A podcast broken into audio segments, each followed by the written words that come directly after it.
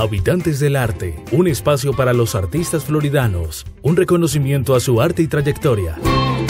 El siguiente programa es un proyecto apoyado por el Ministerio de Cultura. Convocatoria Comparte lo que somos. El arte, la cultura y el patrimonio. Un abrazo de esperanza nacional. Y como cada lunes tenemos una cita con los artistas en Habitantes del Arte. Es un gusto para mí estar nuevamente con ustedes en este espacio de Plus Radio 96.0 FM, apoyado por el Ministerio de Cultura, Habitantes del Arte. En esta oportunidad tenemos la grata compañía de Diana Mauret Marulanda, quien por supuesto hace parte de la Fundación Raíces Folclóricas en el municipio de Florida. Y bueno, eh, les saludamos en esta mañana, Diana Mauret, bienvenida. Eh, buenos días, Juan Carlos. Muchas gracias por extendernos la invitación a participar de este proyecto tan bonito que es Habitantes eh, del Arte de Florida. Bueno, Diana Moret, aquí las personas conocen de primera mano todo el trabajo que ustedes vienen realizando, y especialmente la Fundación Raíces Folclóricas, y con todo lo que ustedes vienen haciendo con las actividades, los festivales, con todo esto.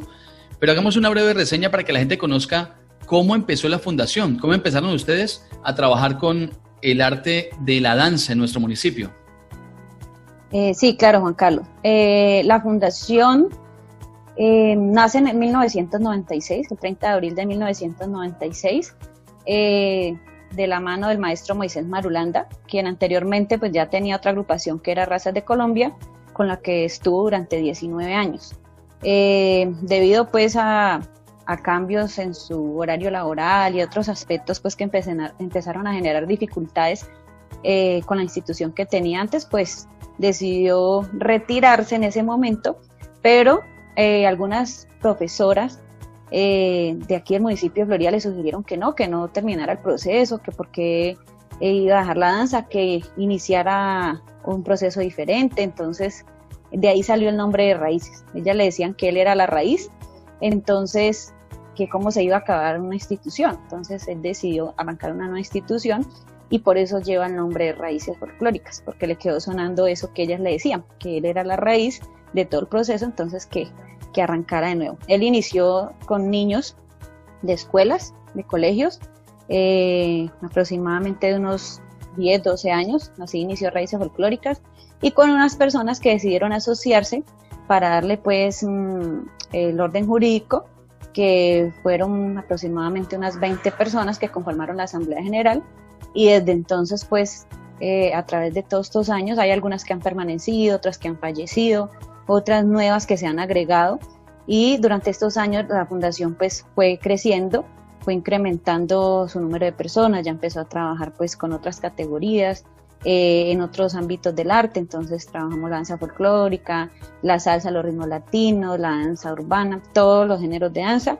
Y también implementamos en ese entonces teatro, pintura, algunas artes plásticas que pues con el paso del tiempo mm, no las hemos ido profundizando mucho porque en el municipio de Florida pues también han salido, han nacido gracias a Dios muchas instituciones que ahora cuentan también pues cada una como con su rango dentro del arte, entonces hay instituciones de música, de teatro y todo eso, entonces hemos tratado como enfocarnos pues sí en las artes, pero sobre todo en la parte de danza, en todos los géneros de danza.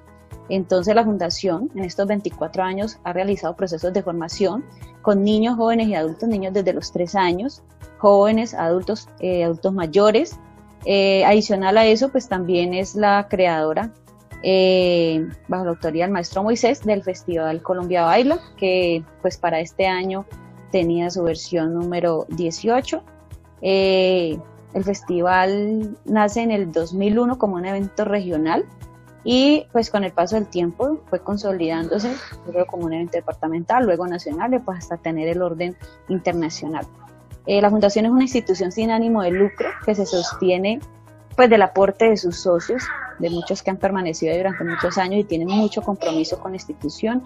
Afortunadamente los padres de familia y las personas que llegan a la fundación eh, podemos decir que el 90%, 95% quieren ese compromiso y eso hace que la institución haya tenido esa permanencia en el tiempo, porque sin esas personas no sería posible, sin el apoyo de los padres de familia, los estudiantes, de los bailarines que hacen parte de la fundación, del equipo administrativo, de los directivos, no sería posible pues tampoco permanecer en el tiempo. Es muy difícil, es muy difícil en medio del arte, porque pues como todos sabemos pues eh, hace falta el recurso, eh, se presentan muchas dificultades.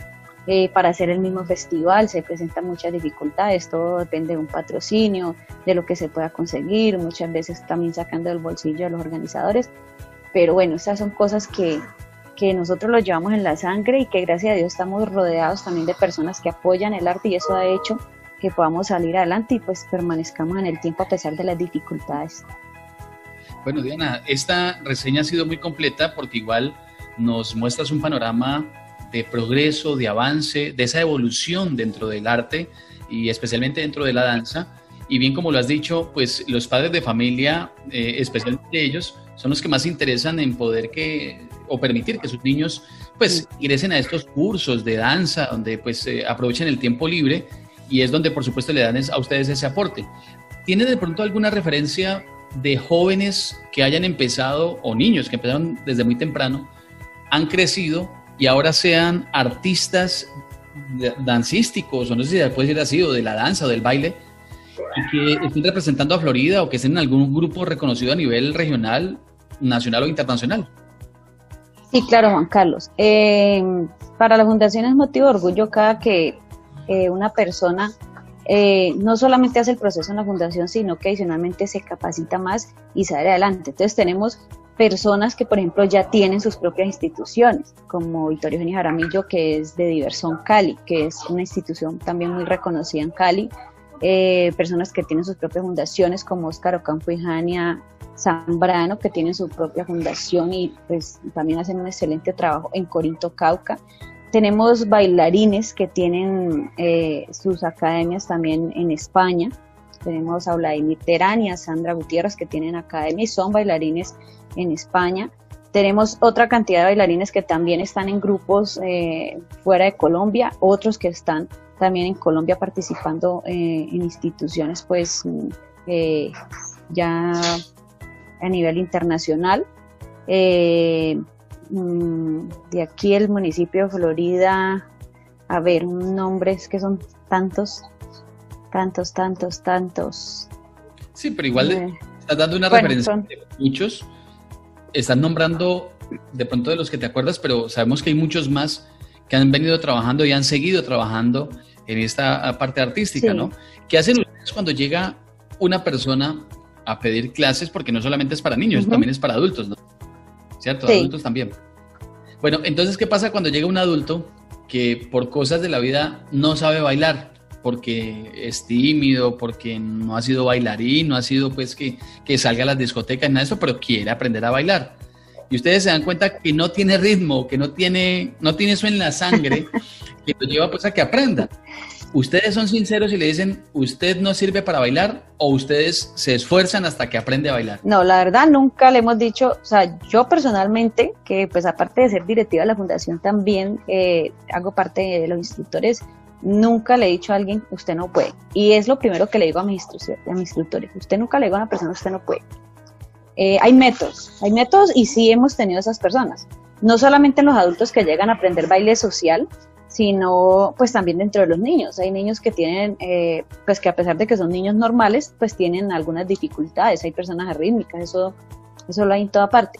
Pero hay métodos para que la persona aprenda, hay métodos para que la persona aprenda y se logra la verdad se logra, es de trabajo y es de esfuerzo y también es de compromiso de quien va a aprender, pero se logra. Hemos tenido muchos eh, adultos, sí, bastantes, hay mucha gente que llega a los cursos de baile social y uno se encuentra con eso y uno dice, hmm, bueno, pero se puede. Lo que pasa es que es de persistencia. A veces y si es uno muy sincero con la persona y le dice, bueno, usted de pronto va a ser un proceso un poquito de paciencia, bueno, uno entra a dialogar con la persona pues sin necesidad de decirle, no, usted no es capaz. Entonces sí es como concientizarlo de que requiere el compromiso y del tiempo, porque si la persona no va a tener el compromiso y el tiempo, pues sí, por mucho que hagas el esfuerzo como instructor, no se va a lograr. Claro. Y en este caso, Diana, pues es una motivación para quienes de pronto no se han decidido por eso, porque dicen, no, yo para qué voy a aprender a bailar si yo no sé, o sea, yo no tengo ritmo, mi cadera es tiesa, no, no parezco del valle, pero igual tiene una oportunidad con ustedes, ¿no? Sí, hay, hay muchas personas que llegan así, como hay otros que, que, les encanta bailar así no sepan, ¿no? Y ellos llegan y no es que yo quiero es perfeccionar lo que sea y uno los ve y uno dice, pero no saben nada, pero bueno, tiene la motivación, entonces uno de eso se prende y lo, lo transforma. El entusiasmo lo lleva y pues de seguro sí, momento claro. Eso es lo más importante. Sí, claro, claro. Y bueno, Diana, en este caso, los colegios, cuando hablan de esa inversión del tiempo libre, y en muchas ocasiones sabemos que hay muchos colegios que motivan a los jóvenes para que practiquen el deporte, para que inviertan el tiempo de lectura, para que también desarrollen eh, manualidades o en el tema de artes plásticas. En el tema de la danza, ¿ustedes han tenido un contacto cercano con los colegios en donde eh, también les apoyen, obviamente, y, permitan de que los jóvenes se vinculen y, formen grupos y puedan de alguna manera demostrar todo ese talento que puedan tener los colegios también. Sí, dentro del componente pedagógico del festival, eh, porque pues para poder, eh, cuando se, se, se postulan a las, a las, convocatorias del ministerio, pues obligatorio de tener un componente pedagógico, porque de lo contrario ellos no apoyan festivales, apoyan es el componente pedagógico. Entonces ese componente pedagógico nosotros lo realizamos con los colegios. ¿ya? Eso es gratuito para ellos. El único compromiso que es que la institución, porque pues no tenemos para darle vestuario a todos los niños, pero entonces que la institución con su vestuario que tiene apoya a esos niños, facilite el espacio para que los niños eh, participen y puedan recibir la, formación. Y de hecho, eh, para los niños se convierte como en una meta, como decir, ah, es que yo me voy a preparar y en, y en Colombia Baila también me voy a presentar. Entonces, eso hace todavía que ellos se motiven mucho más, porque ellos también quieren estar en un escenario sin ser bailarines profesionales, sin, eh, no, es que yo soy del colegio, el grupo del colegio, pero yo quiero como grupo de colegio representar a mi colegio allá en esa tarima, entonces que participen de eventos, que en la izada de bandera, entonces eso también motiva mucho a los niños. Pues esto es muy bonito, de verdad, porque hemos podido ver en esas eh, presentaciones, precisamente en el Festival Colombia Baila, donde todos estos semilleros y todo este grupo de, de, jóvenes, muchos de ellos estudiantes, por supuesto, que han conformado esos grupos, pues donde ellos sencillamente muestran su talento y sienten ese orgullo, y los padres igualmente, y esto reúne a los familia y permite que la cultura se vuelva parte de la cotidianidad y parte de esos procesos eh, que acompañan a los jóvenes para evitar que también ellos cojan otros rumbos, para evitar que ellos de pronto mantengan en su tiempo simplemente el ocio, sino que inviertan en, la danza. Y creo que para ustedes también es muy satisfactorio poder aportar al desarrollo del municipio y especialmente en el arte en este aspecto. ¿no? Sí, eh, quería agregar algo, Juan Carlos, y es que hay profesores en ese aspecto que son muy comprometidos, ¿no? Que nos han apoyado mucho, entre ellos la profesora Olga Villota y la profesora Guillermina Miranda. No, no podía pasar por alto esas personas que colaboran. Bueno, hay muchos otros, ¿no? Pero ellas son, han sido fundamentales en esos procesos de los componentes pedagógicos. Bueno, el eh, Colombia Baila. Sí, adelante, si quieres decir algo. no, no, no, no, dime que el Festival Colombia Baila igual, eh, como bien lo has dicho, ha venido de, lo local y ahora ha trascendido a lo internacional. ¿Qué pueden decir o qué han escuchado ustedes de estos invitados internacionales con respecto a la danza de nuestro país y especialmente de nuestra región? Bueno, lo que pasa es que Colombia tiene una diversidad cultural envidiable y, y uno no oye los comentarios solamente de los grupos cuando vienen aquí, sino también cuando nosotros hemos ido de gira, eh, siempre Colombia resalta por eso. Es que el folclore de nosotros es muy bonito, es muy variado. Eh, entonces, ellos realmente hacen como el punto de comparación y adicional a eso, algo que les gusta mucho es el calor humano.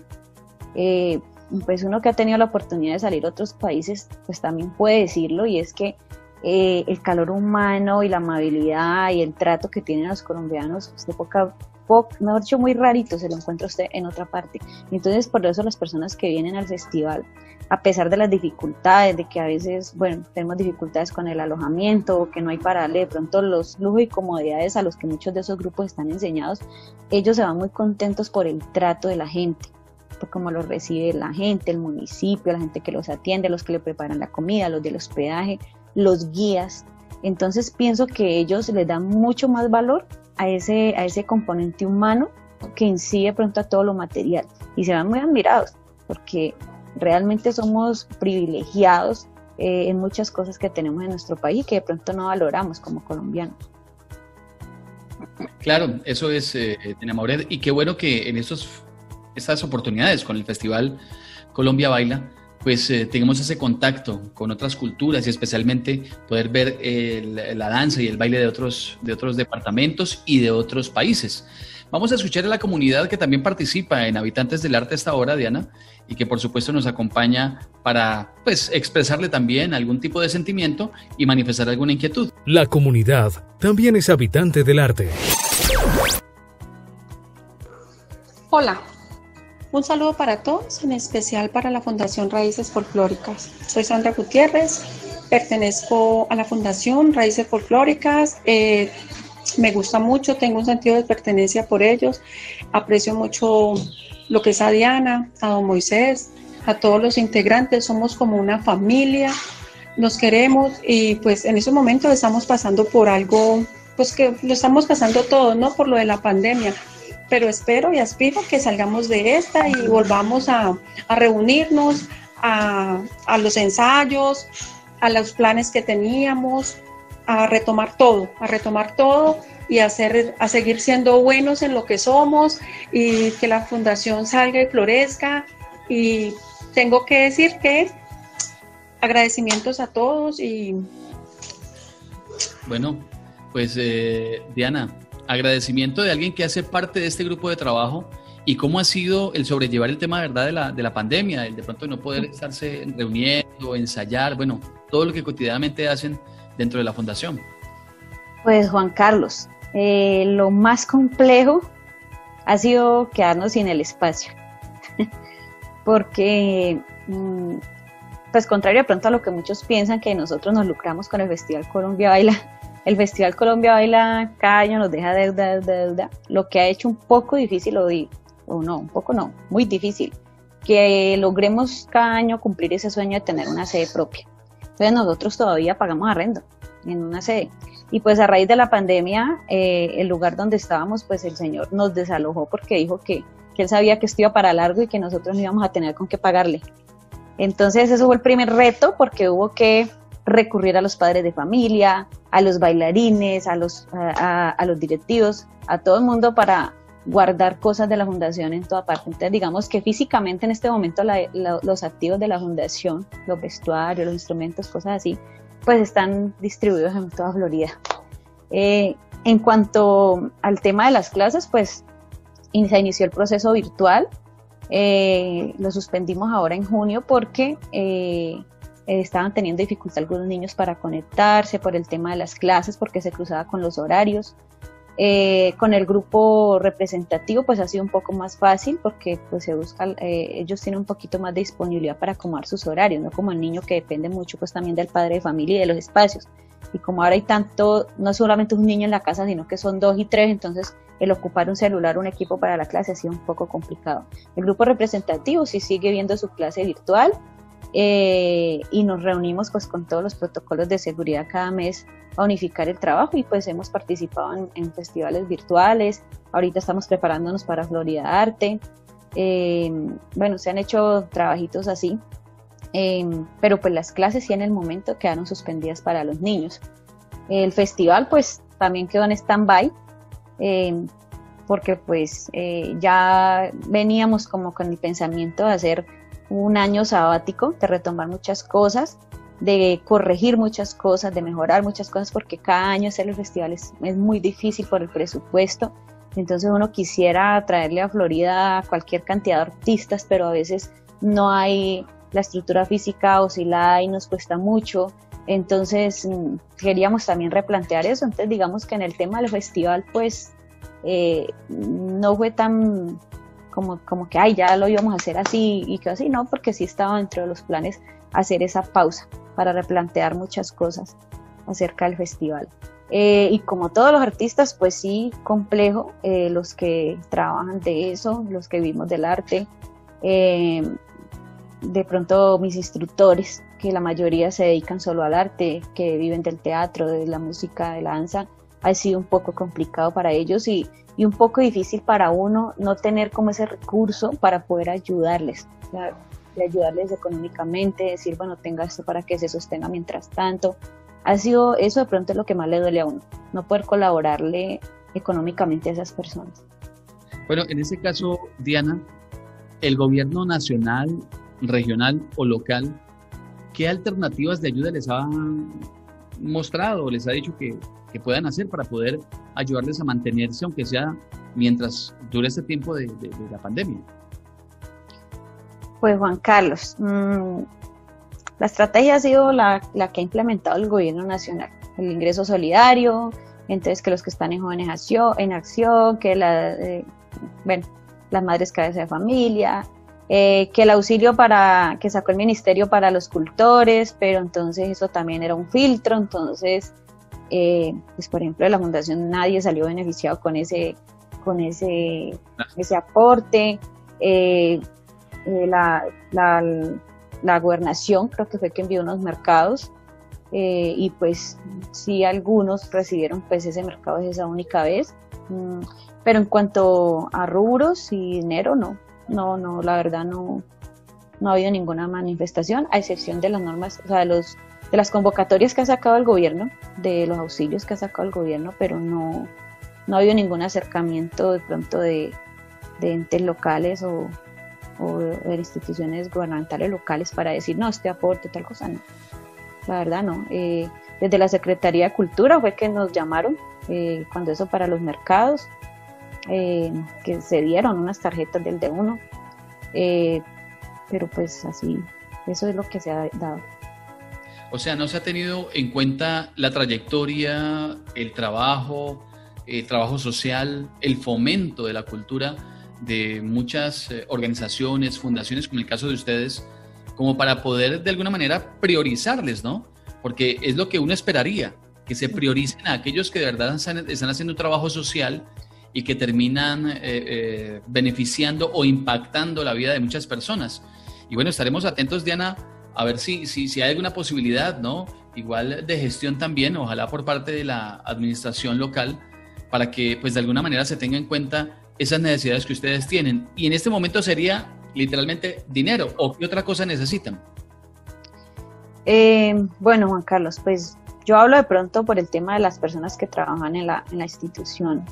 Eh, pero, pero pues digamos que a nivel, a nivel de todas las instituciones de cultura del municipio, creo que todos estamos pasando por lo mismo. Creo que, que la inconformidad es la misma. Eh, y no solamente pasa en Florida, pasa a nivel nacional porque eh, pues yo pues hablo mucho con gente del gremio y la queja es general, ¿no? O sea, el, la, el sector cultura fue el patito feo de la pandemia porque porque a todo el mundo le han parado bolas y miraron cómo lo reactivaban, pero la cultura, mm, o sea, uno se reactivó solo y ha trabajado. Los que hemos querido seguir haciendo arte por los laditos y cositas ha sido solos, pero no con permiso, ni que nos dejaron, ni que reactiven, así que no. Eso se reactiva todo el mundo, pero la cultura o por allá como que no sé dónde quedó. Y pues eso es lo que más le entristece de pronto a los gestores culturales. Que ni parte económica, ni reconocimiento social, ni nada. Porque la cultura ha sido pues como te digo y te repito, el patito feo de esta pandemia. O sea, somos lo último, los que nadie piensa, los que nadie quiere. Entonces, de pronto es, es, es más que el dinero. Es más como, como que como sector no, no hemos sido tenido en cuenta, no hemos sido tenido en cuenta, ni a nivel local, ni departamental, ni, ni nacional. O sea, todas las estrategias que han sacado son pañitos de agua tibia para nosotros.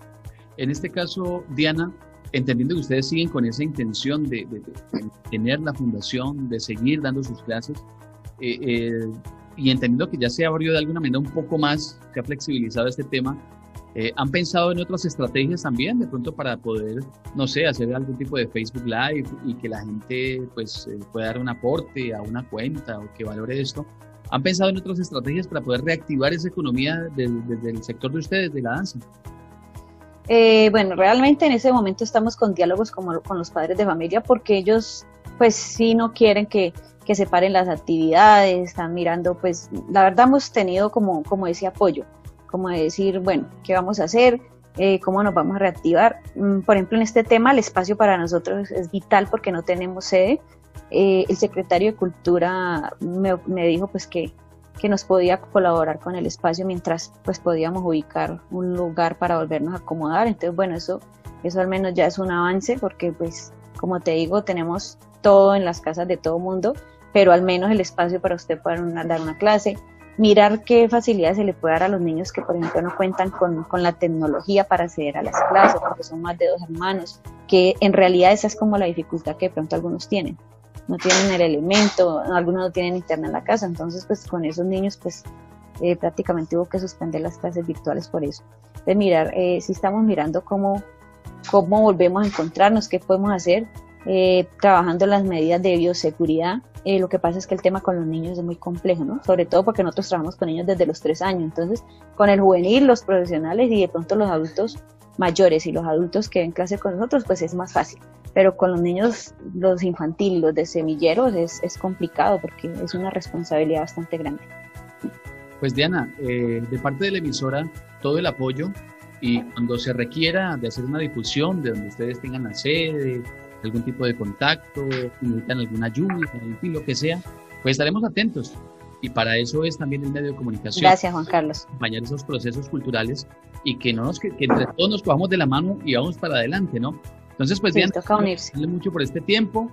Eh, de verdad que me place mucho saber de que la Fundación Raíces Folclóricas sigue adelante, está vigente y bueno, esperemos que esto se reanude y se restablezca para que ustedes también puedan seguir o retomar todo lo que han venido haciendo y que se normalice de alguna manera y que se puedan seguir dándonos esa, esa alegría de poder disfrutar de sus presentaciones, de sus bailes y especialmente del Festival Colombia Baila. Así que muchísimas gracias. No, gracias a ustedes, Juan Carlos, por la invitación. Y sí, claro, pienso que igual la pandemia a todos nos cogió por sorpresa, pero es una oportunidad pues también para, para retomar y, y reconstruir muchas cosas, ¿no? Transformar muchas cosas y pues esa es la idea, como levantarse y levantarse con más fuerza.